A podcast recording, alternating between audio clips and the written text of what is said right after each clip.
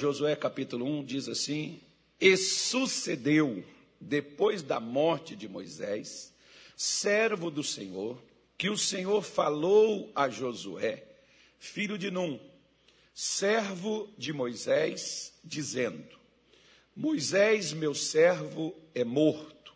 Levanta-te, pois, agora, passa este Jordão, tu e todo este povo, a terra que eu dou aos filhos de Israel. Todo lugar que pisar a planta do vosso pé, vou-lo tenho dado, como eu disse a Moisés.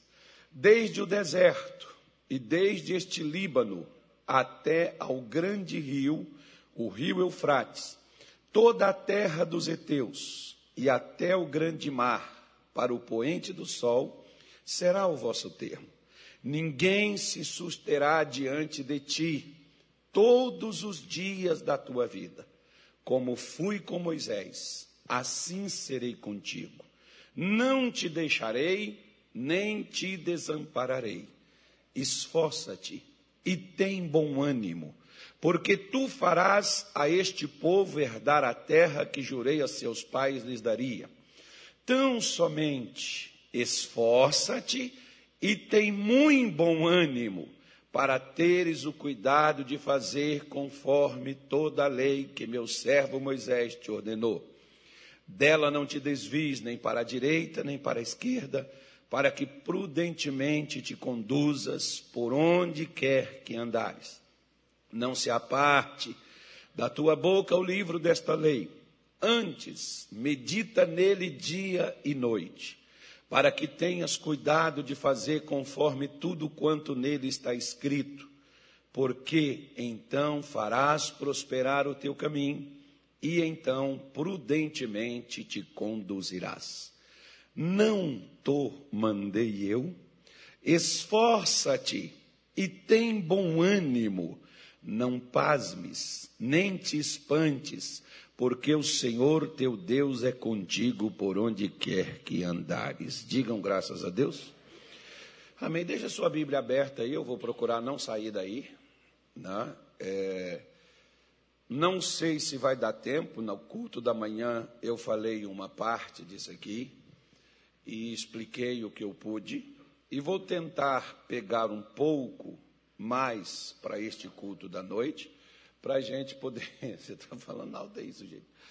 Para a gente poder é, resolver, resumir na realidade é, tudo que disse aqui o Senhor Deus para Josué. O mais importante de tudo isso é que o próprio Deus é quem estava conversando com Josué. O que eu vejo nisso é que onde Josué estava, havia por baixo um milhão de pessoas. No meio de um milhão de pessoas, Deus não tinha ninguém apto ou disposto ou animado para animar alguém. E uma outra coisa, sempre quando Deus não tiver ninguém nessa terra para ajudar você, Deus do céu se manifestará para vir ao seu auxílio, ao seu encontro. Terceira coisa que nós vemos aqui: o problema nosso não são as dificuldades que nós enfrentamos, mas o ânimo com o qual nós estamos lidando com cada problema que temos. O que eu gosto é que Jesus nunca nos ilude e não fantasia as coisas para nós. Se você pegar, por exemplo, a Bíblia diz assim: Largo e espaçoso é o caminho que conduz à perdição, e muitos entrarão por ele. Mas estreito é o caminho que conduz à vida, esforçai-vos por passar por ele. Então, Jesus está falando que o problema não é o caminho, é para onde você está indo. Porque mesmo que o caminho for estreito, você passará, se você se esforçar.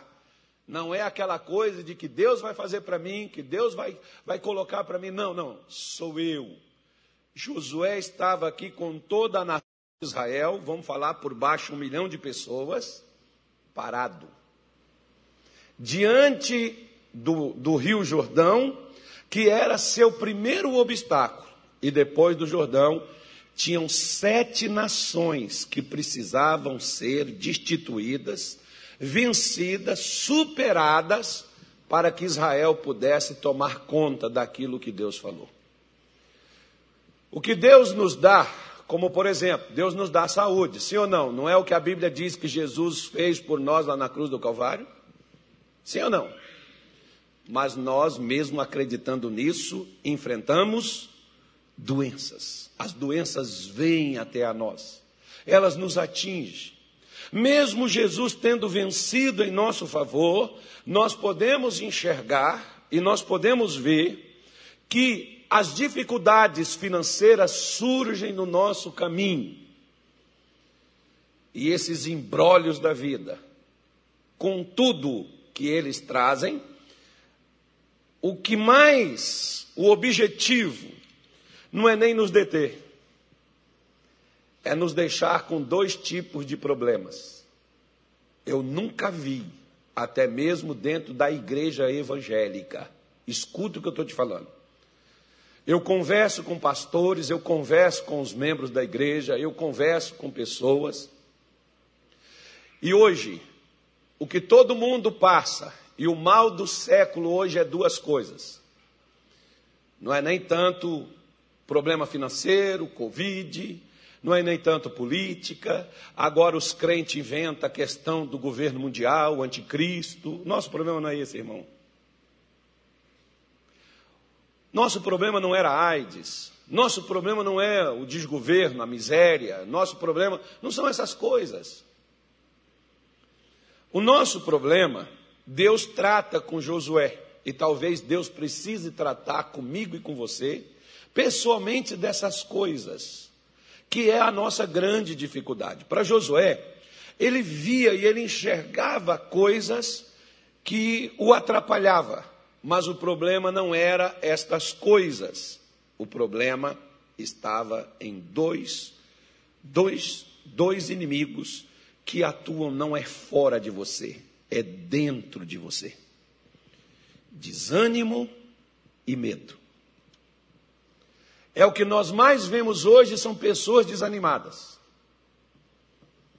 Pessoas com medo. Pânico. Até um dia conversando com um pastor, ele me disse uma coisa interessante, que ele falou assim: "O problema, irmão, é que a gente não sabe quando a gente pegar essa coisa qual vai ser o resultado, se a gente vai conseguir passar ou se a gente vai capotar". Então, o que, que as pessoas têm?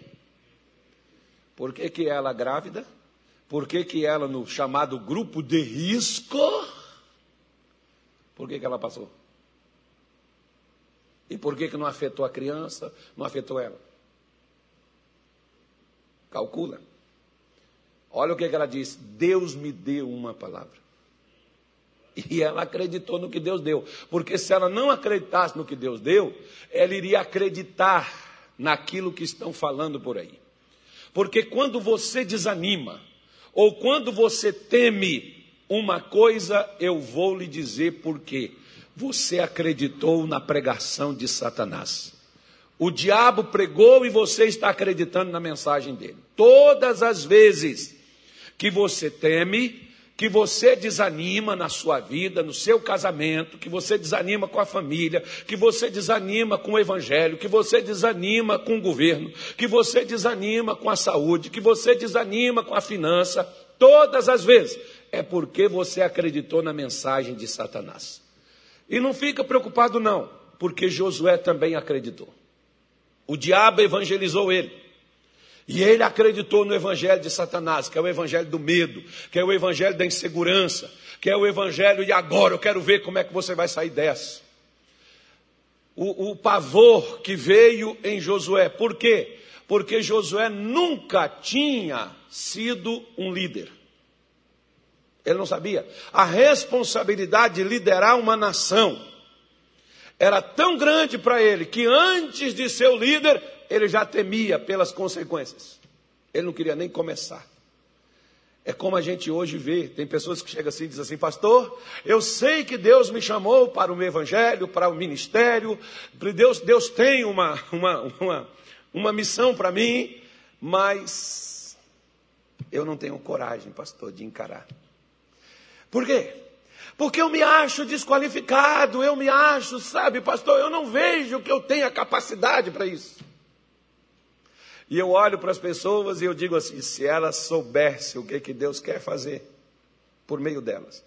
Porque, querido, não é você que vai fazer, é o que vai ser feito através de você. É diferente. Se você quiser fazer as coisas, é você, não é Deus. Mas se você quiser deixar Deus fazer as coisas por intermédio de você, aí é Deus. E é esse ponto onde nós mais passamos por conflitos e problemas e é por isso que a gente desanima. O que, desanimou Moisés? Josué. Primeira coisa, a morte de Moisés. O que nos desanima? As perdas. O que você perdeu nesse ano passado? Nós, por exemplo, perdemos a nossa liberdade, que a gente teve que ficar até dentro de casa sem poder sair. Nós perdemos financeiramente, muitos de vocês tiveram perdas. Alguns perderam empregos, outros perderam um negócio, uma empresa, um trabalho, ou você ficou impedido de começar algo. Você começou 2020 dizendo assim: vai ser o ano do meu crescimento, eu vou implantar isso, eu vou abrir aquilo, eu vou fazer assim, eu vou fazer assado. E aí veio a pandemia, e o que, que você fez? Vou esperar ver como é que vai ficar isso. Satanás parou você. Por quê? Porque você teve medo. O que, é que ele colocou em todo mundo? Medo. É só mostrar os caixões lá na Globo, é só mostrar os caixões no jornal. Olha o pânico que fica. Mostra tantos números de morte, tanta gente morrendo. E eu acho engraçado, sabe o que, irmão? Vai nos cartórios e pergunta. Um dia, um dia por exemplo, Lá no Pará, há muitos anos atrás, um pastor nosso morreu e eu estava resolvendo o problema do enterro dele. Aí, eu, eu para ajudar a família, eu fui na, nas funerárias para poder negociar aquela coisa toda. E eu, conversando com o dono de uma funerária, eu perguntei para ele: Quantos caixões você vende por semana? Quantos caixões por mês? Aí depois eu fui no, hospital, no cemitério, que é um cemitério de particular, que é de gente de mais ou menos classe média alta, e perguntei para os coveiros quantos enterros tem aqui todos os dias. Hum, ninguém se atenta. E eu fiquei abismado com aquilo que eu ouvi. De gente morrendo. Com câncer, com AIDS, problema de coração, gente morrendo com vários tipos de doenças. O que é que essa doença fez? Acelerou. Nós não podemos negar isso, acelerou. Colocou mais velocidade nas coisas. Mas a gente não estava abismado, sabe por quê? Porque a gente não sabia. A gente não era evangelizado com a morte. A gente não era evangelizado com o fechamento de empresa. Olha, está fechando. A gente não sabia. O governo chega assim, está quebrado, não tem mais dinheiro, acabou. Fechou tudo, ficou tudo parado, ninguém vendeu, ninguém comprou. A gente não tinha essas informações.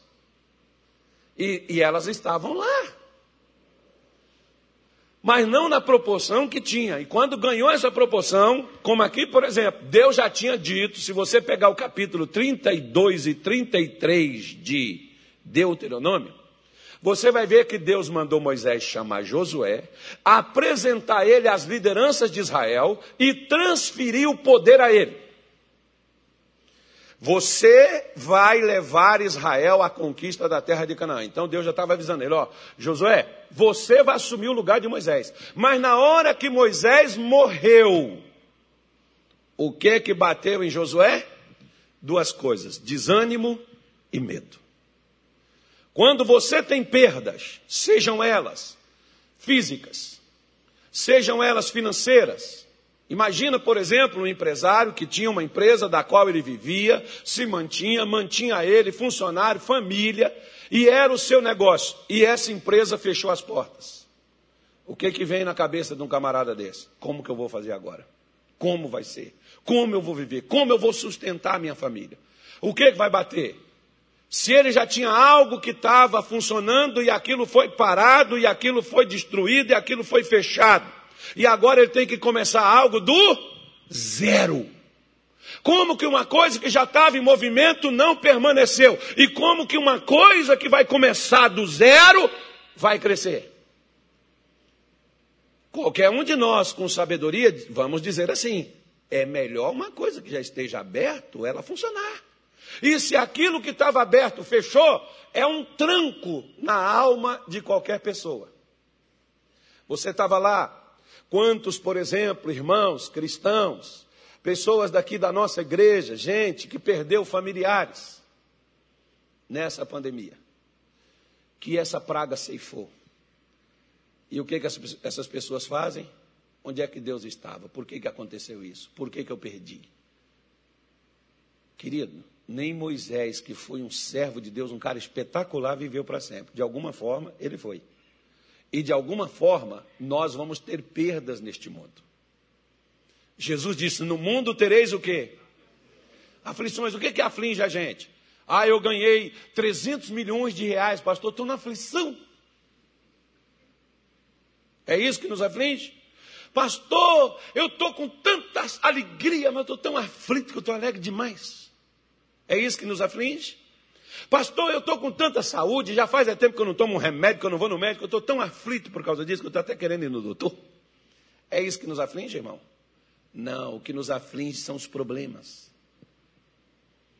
São os problemas que vão nos afligir. Jesus disse: Olha, vocês vão ter neste mundo, vocês vão ter aflições, vocês vão ter problemas. Mas ele diz: Mas tenha o quê? Bom ânimo. Por quê? Porque eu venci. Ele está dizendo assim: Eu tive também e eu venci porque eu não desanimei em nenhum momento. Quando eu olho, por exemplo, e eu vejo Jesus subindo o Gólgota, e Jesus carregando aquela cruz pesada, e sem forças para caminhar, ele cai, ele é surrado, cuspido, batido, zombado, e ele levanta, e é preciso arranjar alguém para carregar a cruz para ele, porque ele não consegue levar ela, e Jesus não desanima. Ele podia sair qualquer momento, você sabia disso? mas ele não desanimou. Doeu, doeu, mas ele foi até o fim. Por que, que Deus o elevou e por que, que Deus o colocou acima de principados, de potestade, de todo nome que se nomeia neste mundo, não só neste mundo, mas também no vindouro? Por que, que Deus colocou ele acima disso? Porque ele venceu. E por que, que ele venceu? Porque ele não desanimou. E motivo para desanimar ele tinha. Por quê? Porque as próprias pessoas, os mais chegados, os mais amigos, as pessoas que ele salvou, as pessoas que ele libertou, as pessoas que ele abençoou, foram as primeiras a virar as costas para ele ir embora e ele deixou ele sozinho. Ele tinha motivo para desanimar. Ele levou uma surra, uma noite inteira. Ele foi chicoteado pelo exército romano, pelo, pelos romanos foi surrado, foi batido, moído, como diz o profeta Isaías. Ele foi moído, não tinha um pedaço da sua pele que não foi arrancada. Com o chicote de Roma, ele tinha motivo para desanimar. Nós temos também, porque a dor só dói, o sapato só aperta em quem está com o sapato apertado. Mas o que eu estou dizendo para você é que ele tinha muito mais motivo do que eu e você para desanimar. E ele não desanimou. Mesmo no momento lá na cruz, quando ele olha e diz assim: Pai, por que o Senhor me desamparou? Por que, que eu estou só agora?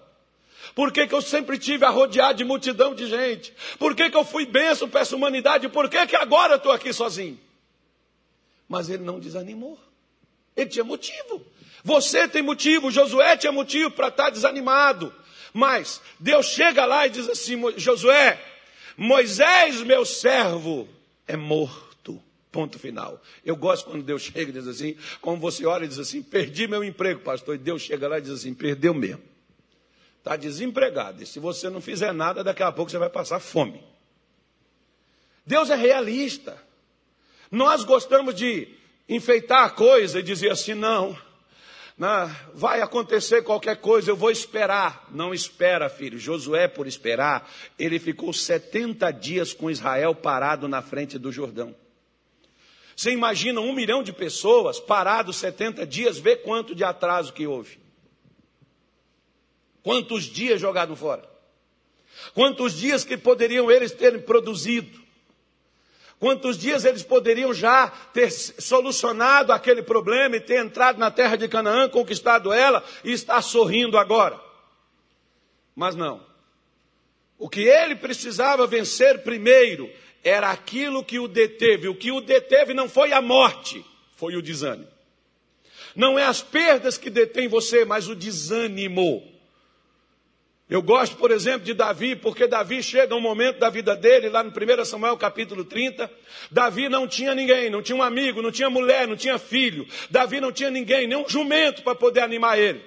Mas Davi lembrou, ele tinha Deus, e animou-se Davi no Senhor, seu Deus, porque vai chegar a hora na sua vida que se você não se animar em Deus, ninguém vai te ajudar, ninguém vai te estender as mãos, ninguém vai ser contigo, ninguém vai ter uma palavra de encorajamento, ninguém vai te estender as mãos, e isso é bom.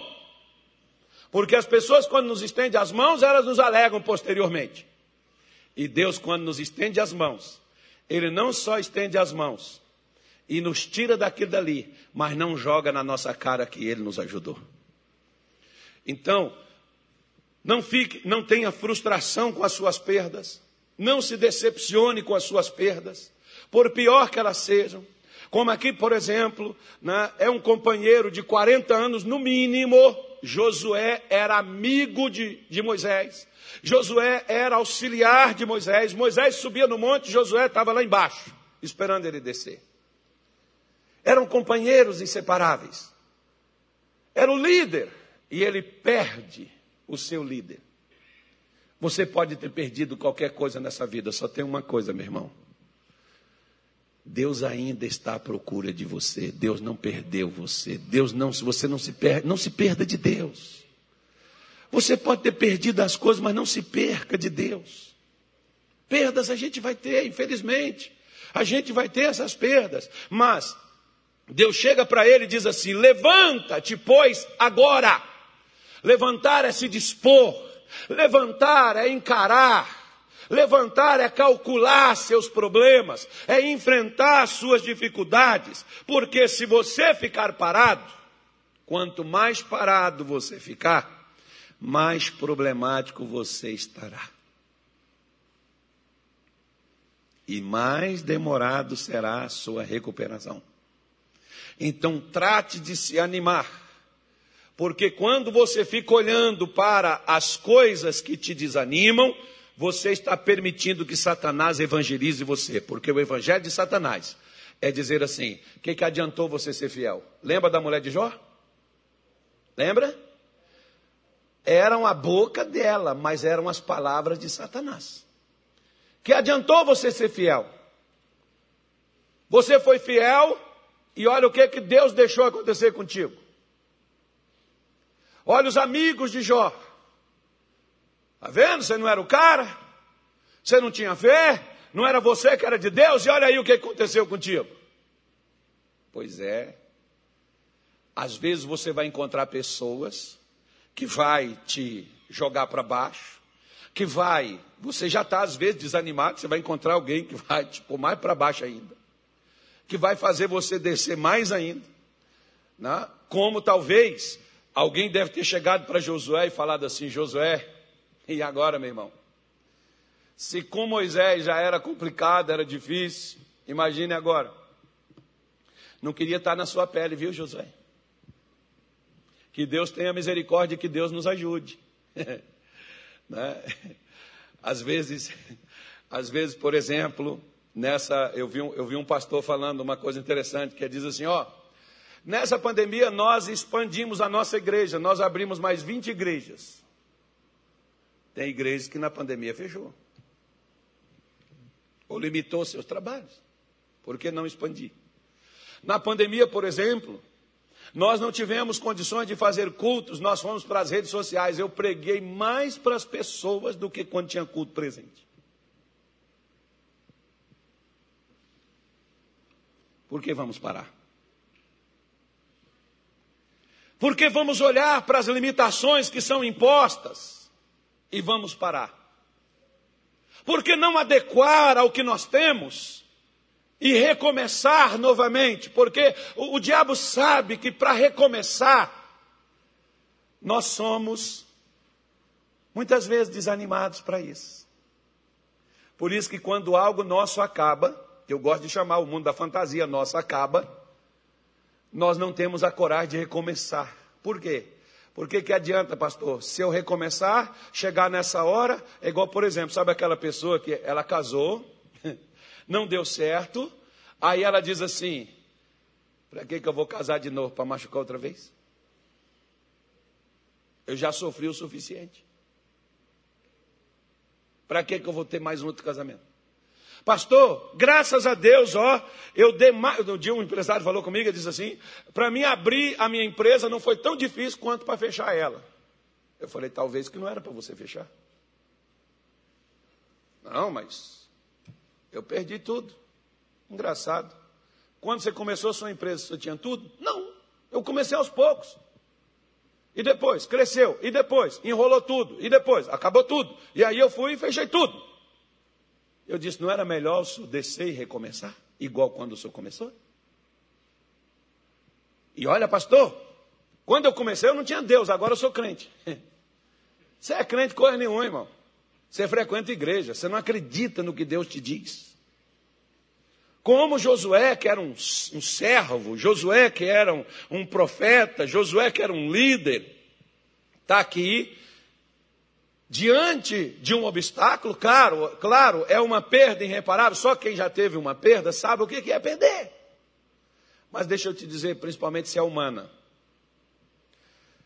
Se um dia eu partir primeiro que você, irmão, não desanime porque eu fui. Porque a sua vida prossegue. E você deve dizer isso para os seus. Porque eu sempre falo isso nos meus cultos. Nunca, se a pessoa, por exemplo, que partiu, se ela pudesse te dar uma mensagem, o que ela te diria é: acabou meu tempo, viva o seu. Continue vivendo e viva. E viva o melhor que você puder viver. Levante, dá a volta por cima, sacode. Não, eu só falo assim, por exemplo, para aqueles que perdeu a esposa, que espere pelo menos ela decompor no, na sepultura, né? Ou o marido.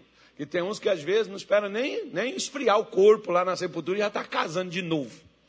Né? espera, su, espera superar ao menos um pouco da, da perda, da dor, para não ir para os outros dolorido, doído, e os outros ter que estar tá te consolando.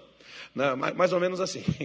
Não, não, é nem por causa da questão, que se morreu está solteira, quer casar, casa. Mas às vezes a pessoa tá, vai ficar lá pegando foto da outra, olhando e chorando. E a, e a mulher chega, o que, que eu tenho a ver com isso? Ah, não tem nada a ver. Está entendendo o que eu quero dizer? Sim ou não? É porque eu tenho que explicar, porque as pessoas esforçam para me entender errado. Às vezes só pega uma parte do que eu falei e aí vai buzinar no Satanás. Mas deixa para lá.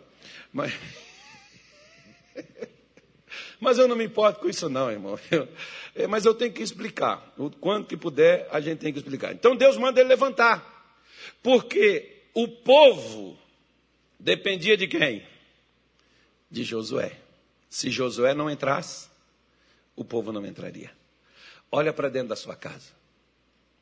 Sua casa depende de você. Se você fica de fora, sua casa está de fora. Se você entra, sua casa entra. Se você para, sua casa para. Então, como eu disse de manhã, deixa eu te falar uma coisa. Depois você leia na sua casa, Mateus capítulo 15, fala da mulher cananeia. Não leia agora não, que eu só estou te dando referência, eu não vou ler. Quando essa mulher foi atrás de Jesus, clamando para Jesus socorrer a filha que estava horrivelmente endemoniada, Jesus parou? Não. Os discípulos vieram e disseram: Senhor, responde ela porque ela está atrás da gente gritando. Se o senhor vai dar, o herda ou deserda, né? Ou dá ou não dá. Jesus disse assim: Eu não fui enviado senão as ovelhas perdidas da casa de Israel. Então Jesus estava dizendo o quê? O problema dessa mulher não é a filha, o problema dessa mulher é a mãe. Né? Ou seja, o problema da filha é a mãe. Ninguém entendeu nada. Como um dia um, um pai chegou comigo e disse assim, pastor, o meu filho obedece o senhor mais do que a mim, que sou pai. Eu falei, senta aí, irmão, vamos conversar. Ele sentou. Como é que pode, gente? Se um estranho, mesmo que seja um pastor, o seu filho ouvir mais o pastor do que você? Falei, irmão, você já saiu para pescar com seu filho, você já saiu, você para, você faz uma refeição, você conversa com seu filho olhando nos olhos, você senta com seu filho, você anda com seu filho, você brinca um futebol, alguma coisa, você interage com seu filho? Não. Então como é que o senhor quer que ele te ouve? Falei, manda o garoto vir falar comigo. Fui conversar com o menino, cheguei lá, disse assim, vamos tomar um café. Eu gosto de dar café para os outros. Tem uns caras que tomam café comigo aqui todo dia. Aí vamos tomar um café. Ele sentou lá, quer um biscoito, quer um pão de queijo. Né? Que mesa de mineiro sempre tem pão de queijo. Pode ser ruim, mas tem. Então come. Aí ele comeu, depois que ele comeu, eu disse assim para ele, irmão, tudo bem contigo? Graças a Deus, pastor. E na sua casa? Como é que é com seu pai, com a sua mãe? Como é que é o convívio? Como... Ah, pastor, não é bom não. Pastor, mas por que, irmão, que não é bom? Pastor, meu pai nunca fez comigo o que o senhor está fazendo aqui. Ó. O senhor já chegou aqui, me sentou, comeu, bebeu, conversando comigo, perguntando para a minha vida como é que é que eu ando, como é que eu estou. Meu pai nunca fez isso. Meu pai sai para pescar, chama os amigos dele. Eu sempre quis aprender a pescar. Meu pai nunca me chamou para ir. E o filho dele, que era meu amigão, que tudo que eu falava o menino fazia, me ouvia, e quando o pai precisava de alguma coisa, era eu que tinha que falar com o filho. Eu cheguei lá e falei assim, irmão, o problema da sua casa não é o seu filho, o problema é você. Não, pastor, que é isso? Eu dou, eu dou tênis do bom para ele, é tênis da Nike, não sei o que lá mais, é tênis não sei o que, caríssimo. Eu dou calça de marca, eu dou né, não sei o que, eu dou escola, eu dou tudo. Verdade. Senhor só não dá valor. O senhor dá presente, mas o senhor é ausente. O senhor quer que o presente compense a sua ausência? Chama o seu filho para pescar, ensina ele a pôr a minhoca no anzol, ensina ele a jogar o anzol. Ele gosta, ele quer, ele quer. Ah, ele nunca foi pescar, o senhor já chamou? Não. Então como é que o senhor sabe que ele não gosta? Chama ele. Eu não disse que o filho queria ir pescar. Chamou, irmão. Os caras fizeram uma amizade tão grande que me esqueceram.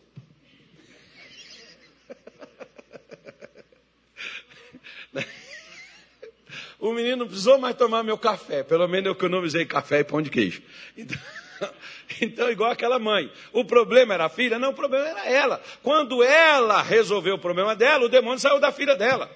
Porque quando você está na autoridade, na força de Deus e na unção de Deus, não tem capeta que fica dentro da tua casa. Você é a luz do mundo. Esqueceu o que Jesus falou? Você é a luz da sua casa, e se você acende uma luz na sua casa, toda a escuridão desaparece. E Jesus não disse que você pega uma luz e põe debaixo da cama, mas você põe ela em cima para iluminar toda a casa. Então, quando você está iluminado, ainda que a sua casa não esteja, quando você chega, a luz brilha dentro do teu lar, porque brilha através de você. Então, qual é o problema? O problema é meu filho. Te digo que não. O problema é meu marido, pastor, que é um cavalo. O problema não é seu marido. O problema pode ser sua falta de sabedoria, pode ser o seu desânimo, que você desanimou de ser maltratada, né? você desanimou de ser né, mal conduzida. Enfim, o problema não é sua mulher, pastor, aquilo parece uma jararaca. Filho, aprenda com aqueles caras lá no, no, na Ásia que eles domam cobra. Os caras até beijam naja, irmão. Então tudo é domável. Pergunta para Deus como domar essa coisinha. Pegar essa cobra, né? porque o que cura a, a, o veneno da cobra é o quê? É o próprio veneno dela, irmão. Deixa para lá. Então, vamos largar isso para lá, que senão, né? Não, pastor, meu marido é um sapo, então dá um beijo nele que ele vira um príncipe. Vamos embora. Ele diz assim: todo lugar que pisar a planta do vosso pé, vos tenho dado, como eu disse a Moisés. Então Deus estava dizendo: onde você for, eu vou. Se você não for, eu também não irei. Quer ver? eu orava assim, ó, Senhor, manda os teus anjos lá no hospital, aquelas crianças. Eu chegava lá, as crianças estavam tudo lá, irmão. Eu falei, Deus, qual é a sua? O senhor não responde oração, não? Está escrito aqui, ó, tudo que pedirdes no meu nome, eu farei. Aí, né, eu estou evangelizando Deus, irmão, estou pregando para ele. Para dizer a ele que, ó, o senhor está falando aqui que o senhor falou. Aí Deus disse, também está escrito aqui, imporão as mãos sobre os enfermos e eles ficarão curados. Você já pôs suas mãos? Não. Mas eu pedi o senhor para pôr. Ele falou, mas eu disse que aquele que crê é que vai pôr, não sou eu que vou pôr. Põe que eu curo. Falei, não, mas ao medo. E se eu pôr e não for? Qual era o problema, irmão? É o medo.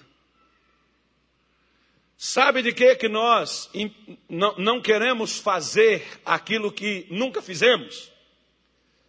Porque nós tememos o resultado. Nós temos medo do resultado. Quer ver? Tem gente que tem medo de ir no médico fazer um exame e descobrir que está com uma doença grave. E se você não descobrir e a doença está aí, não está a mesma coisa? Quer dizer, então qual é o seu problema? O seu problema não é a doença. O seu problema é o medo. Pastor, eu não quero, ó, que se o meu marido estiver fazendo besteira, que Deus não deixe nem eu ficar sabendo. Então, qual é o seu problema? As besteiras que o marido está fazendo? Não. É o medo que você tem de saber. O medo de Josué era estar só. Era ter que ir enfrentar aquela gente grande, pesada, difícil, aquele povo mau. E ele temia isso.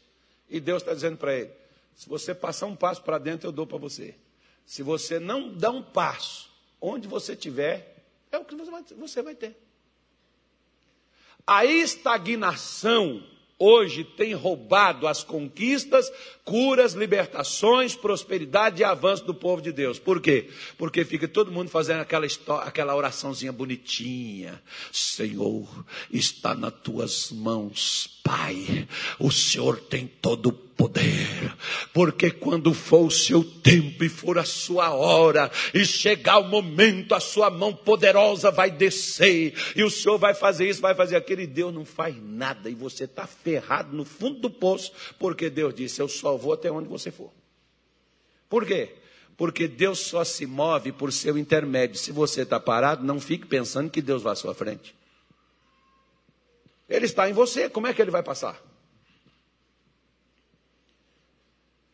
Ele tem que ter algo, assim como os demônios têm que ter um corpo para mover, para andar, para agir. Deus também tem que ter um corpo para ele agir, mover e andar. As suas mãos e as mãos de Deus, a sua boca é a boca de Deus, os seus olhos são os olhos de Deus, o seu corpo é o templo do Deus vivo que habita em nós, do Espírito Santo que provém de Deus. Então move. Não deixa o seu medo te parar, não deixa o seu medo. Se Deus é com você, Paulo diz: se Deus é por nós, quem será contra nós? O mais interessante, irmão, é que Jesus triunfou sobre Satanás, venceu ele na cruz, como diz Colossenses 2,15, expôs ele à vergonha, debochou dele, venceu ele, e hoje o diabo está prendendo Jesus. Aonde? Dentro dos crentes, dentro da igreja. Os crentes estão lá, Senhor, eu não aguento mais essa situação, meu Pai. Oh, Senhor, eu não sei o que vai ser de mim. E o diabo, isso. Ele te abandonou, ele está deixando você perder, ele está deixando você sofrer, ele está deixando você se ferrar. O seu Deus não está nem aí para você. E o que, é que você está fazendo para mudar isso? Chorando, triste, desanimado, com medo do futuro, com medo do amanhã, com medo de como vai ser a sua vida com medo do que vai acontecer, perdendo a esperança, perdendo a vontade de avançar, de crescer, de ir adiante, porque você não sabe como vai ser. É por isso que tem muita gente que está sofrendo. É por isso que tem muito crente, homem de Deus, mulher de Deus, como Josué era um homem de Deus, mas estava desanimado e com medo. Por causa do que era necessário ele fazer, mas ele temia que ele não desse conta daquilo. Deixa eu falar uma coisa com você. Olha o que, que Deus disse para Josué. Versículo de número 5: Ninguém se susterá diante de ti todos os dias da tua vida, como fui com Moisés, assim serei contigo, não te deixarei, nem te desampararei. Preste atenção, meu irmão. Eu posso pegar isso aqui, o missionário tem uma mensagem muito boa sobre isso aqui. Depois eu te aconselho que você deve pegar aqueles CDs, aqueles DVDs antigos que você tem na sua casa, você não vê, assistir aquilo ali para você acender sua fé. Porque é, Deus está dizendo, Josué, Moisés morreu. Camarada excelente, conquistador, valente, foi diante de Faraó, sacudiu o Egito, humilhou o Egito, tirou meu povo, abriu o mar vermelho, serviu comida durante 40 anos nesse deserto. Moisés trouxe água da rocha. Moisés era o cara, né, Josué? É, Senhor, ele era o cara de sucesso, ele era o profeta, ele era o grande. Não, Josué. O sucesso de Moisés não era Moisés, o sucesso de Moisés era eu. O sucesso de Jesus, irmão, não era Jesus, era Deus. Ele disse: Eu, como o Pai me mandou, assim eu faço. Se até Jesus era assim, e o sucesso dele era Deus, Deus não está morto. Lembra do filme aí, um e dois. Deus não está morto, Deus está vivo. Então o sucesso de Jesus não era sucesso de Jesus, era sucesso de Deus. Era Deus em Jesus fazendo todas as coisas. O sucesso de Moisés não era Moisés, era Deus em Moisés fazendo todas as coisas. Apenas deixe Deus ser Deus e deixe Deus fazer as coisas por seu intermédio e fazer o sucesso através de você. Ah, pastor, mas você vai fazer igual Gideão. O anjo chega e diz: Varão valoroso seu, eu digo, não, não. Olha, tem gente que tem coragem, irmão, de enfrentar Deus, mas não tem coragem de enfrentar seus medos. Não, o senhor não é não. Se o senhor fosse conosco, nossa vida não estaria assim. Aí Deus olha para ele e diz assim: vai nessa tua força. Que força que ele tinha? Se você olhar, aparentemente nenhuma. Mas quem era a força de Gideão? Era Deus. E Deus está dizendo para ele: vai. Se você for, eu vou. E Gideão foi. E Deus não foi com ele, irmão? Foi ou não foi? E você acha que Deus não vai com você? Mas vai primeiro, para depois você cobrar se ele não foi. Que a gente fica cobrando, mas a gente não vai. Deus disse para ele: ninguém te resistirá. Mas Deus está dizendo assim: ó, vão te enfrentar, só não vão te vencer, tá, Josué? Vão debater com você, vão tentar parar, paralisar você, vão tentar te enfrentar, vão, te, vão tentar te deter mas não vão conseguir, porque eu sou contigo. Não faça as coisas por fazer, meu irmão, mas faça as coisas para fazer acontecer, porque Deus não tenta, Deus faz. Vamos tentar, pastor? Não, não, não, não. Deus não está chamando a gente para tentar, porque quando você tenta, é igual estão fazendo aí, quer ver? Ó? Brigaram tanto por uma vacina, agora saiu a vacina. Agora vão vacinar as pessoas, mas só vão saber o efeito no mês de maio.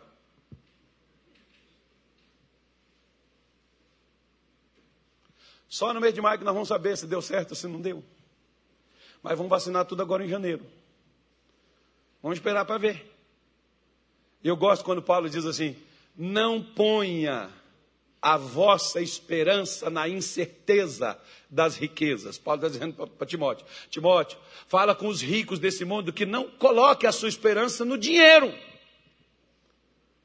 Aí eu vou dizer para você a mesma coisa, irmão.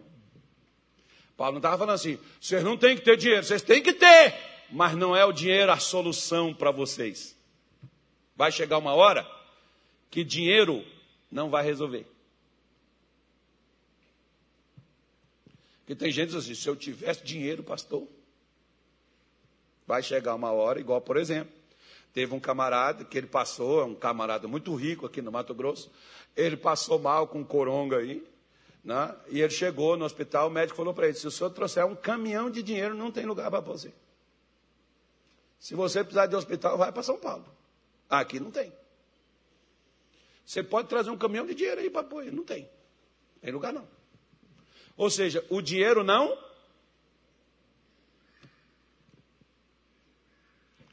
E nós colocamos a esperança em muitas coisas. E Deus está dizendo, o Josué, como eu fui com Moisés, eu serei com você.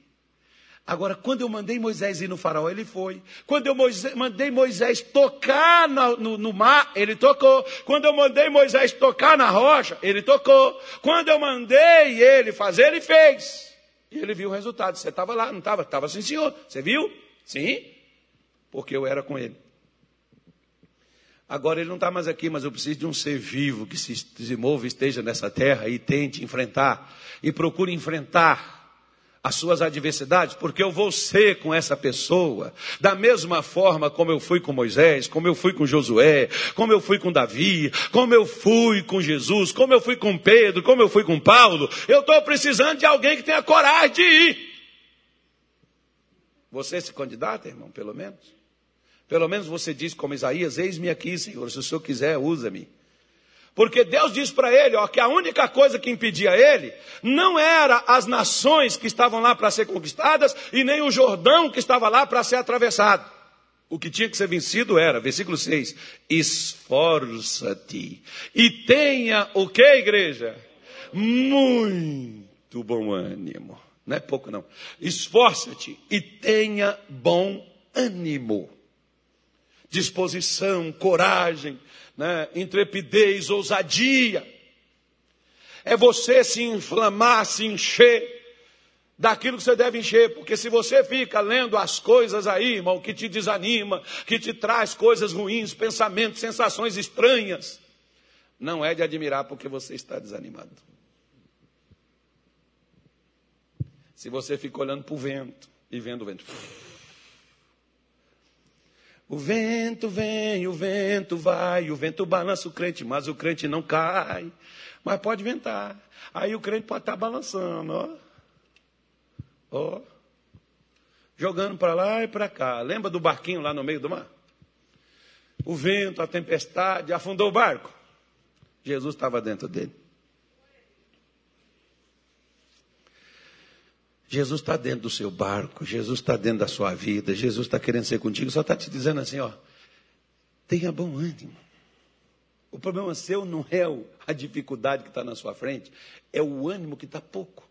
Ou seja, você não está tendo força de empurrar um fusquinha, mas você está vendo um caminhão. Aí você já diz assim: ah, se o fusca eu não consigo, imagina o caminhão, vou nem tentar. Quem sou eu, pastor? Oh, quem me dera. Ah, pastor, que Deus te ouça. Eu, quando eu prego, as pessoas ficam assim. Eu estou escutando muita gente falando assim. É que ele não sabe o que, é que eu estou passando. Se ele soubesse o que eu estou enfrentando, que pimenta arde nos olhos dos outros. Ele não sabe o que, é que eu estou vivendo. Ele não sabe o que, é que eu estou enfrentando. Irmão, eu não sei o que você está enfrentando, mas eu sei como é que é que você tem que enfrentar o que você está enfrentando. E eu estou justamente te dizendo aqui como é que você tem que enfrentar com bom ânimo, com muita disposição. Ou seja, lá em Minas Gerais a gente já dizia assim, ó, quando alguém falava assim, ó, o fulano falou que vai te pegar, o fulano falou que vai juntar a galera e vai vir, vai arrebentar contigo. Aí a gente falava assim, fala com ele que vem quente que eu já estou fervendo. O diabo te ameaçou, diga para ele, vem pronto, que eu já estou prontinho já mas vem pegando fogo. Por quê? Porque eu estou aqui com a brasa viva dentro da minha vida, com Deus Todo-Poderoso. Ele pode estar tá vindo com todo o poder, mas o Todo-Poderoso está é daqui. É por isso que Ezequias virou e disse assim para o povo: olha, o braço dele é o braço da carne, mas conosco está o Senhor, o braço do poder. Ele pode vir do jeito que ele vier, mas o nosso Deus está com a gente. Encara seus problemas, encara os demônios com ânimo, meu irmão. Encara o sofrimento com ânimo, encara a doença com ânimo. As pessoas, encara o seu problema econômico com ânimo. Porque se você, meu filho, começa a ficar aí, ei, pastor, eu quero falar com o senhor depois do culto. Tá bom. Aí eu converso contigo, te ouço, faço uma oração para você. Aí você chega, continua orando por mim, pastor, que o negócio está feio.